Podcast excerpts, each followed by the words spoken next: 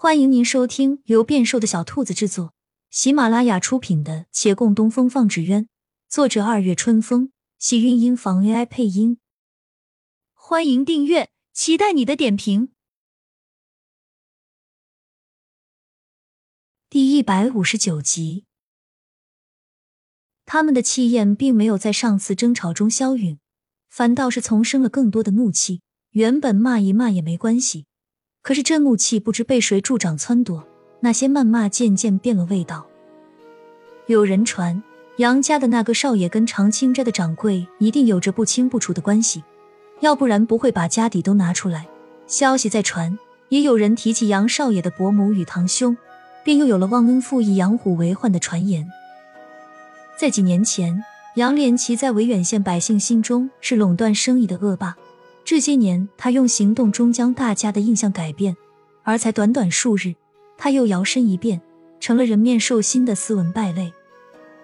好感的建立要数年，而崩塌只需一瞬。这些谣言，杨连奇很早之前就习惯，他不在意，可未曾想，谣言越演越烈，且所传甚广。亳州，哪怕是京师都有耳闻。杨连奇的名号不大，杨派纸鸢却是众人皆知的。那传言有声有色，以至于许多人望着新买的纸鸢陷入沉思之中。这样的传言影响了一部分维远县纸鸢的销售，好在只是一个派别，波及还不是很大。但杨连奇被人所诟病与不耻，以前没太多人知晓他，如今反倒是声名远扬了。到最后，竟不想这一场喧闹受到最大影响的还是杨家。杨家的竹材生意在各地一落千丈，很多客户退掉了长期合作，店铺一时门可罗雀，而其他商家蓄势待发，不出多久，这些后来者就会完全取代前者。杨家只需消弭再长一段时间，就会彻底退出人们的视野，被所有人遗忘。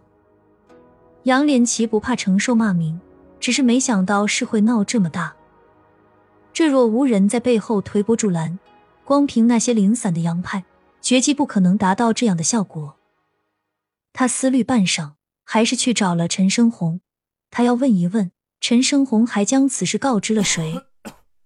陈生红琢磨了许久，没有跟外人说过啊，就我们自家人商议。你上次说要我不理会此事，我本来是不同意的，但华渊建议听你的，我想想也有些道理。那些洋派艺人的消息得知的也太快了，而谣言的散布更快，委实奇怪。所以是有人故意为之，而且就现状来看，此人的人脉甚广。杨连奇叹了口气，但事已至此，算了，追究无用。只要确定不是陈兄你所为，我就心安了。其他的不用去管。肯定不是我啊，这对我红元坊没有好处啊。陈生红不介意他有所怀疑，他甚至也想是不是自己没留意，一时多嘴叫谁听了去。可是想了许久，也没有想到什么蛛丝马迹。接下来的几个月，杨家陆续从各处收到了更多客户的终止合作通知，那些竹材滞留在途中，夏季暴雨一下，全都作废。李慕言在维远县明令禁止这些谣言散布，可是小小地方杯水车薪。维远县之外，他也无能为力了。那亳州刺史常大人也出过面，但效果微乎其微。消息早已经蔓延各地。沈芊芊的性子急，她辗转反侧，终是坐不住。要不我们去让洛妹妹找找陆大人，那金官总能压得住吧？我已说过，此事不要常青斋插手。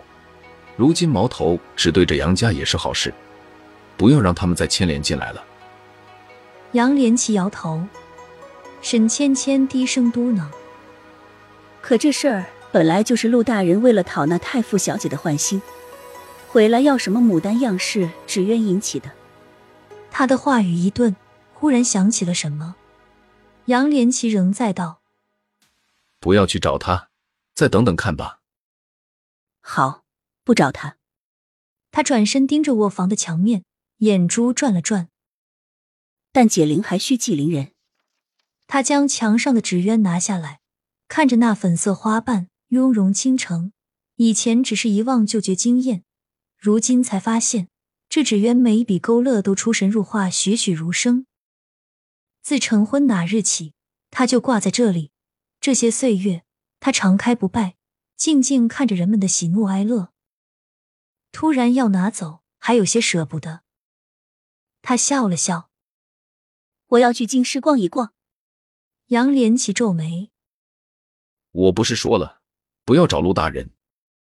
我不找他，我就是，反正现在家里也没有生意，我出散散心。就算是碰着他，我也绝计不提此事。我向你保证。”你不相信我啊？自是信你，好吧。说起来，也应该散散心。那收拾收拾，我跟你一起出去走走。啊，你这身子骨儿，还是不要舟车劳顿了。跟你一起，全程都照顾你了，我还玩什么啊？他连忙摆手，不待对方回应，又寻了好些理由，如自己是去找些朋友，他跟着去不合适，云云。杨连奇最后只得妥协，这一群人护他去。亲亲小耳朵们，本集精彩内容就到这里了，下集更精彩，记得关注、点赞、收藏三连哦，爱你！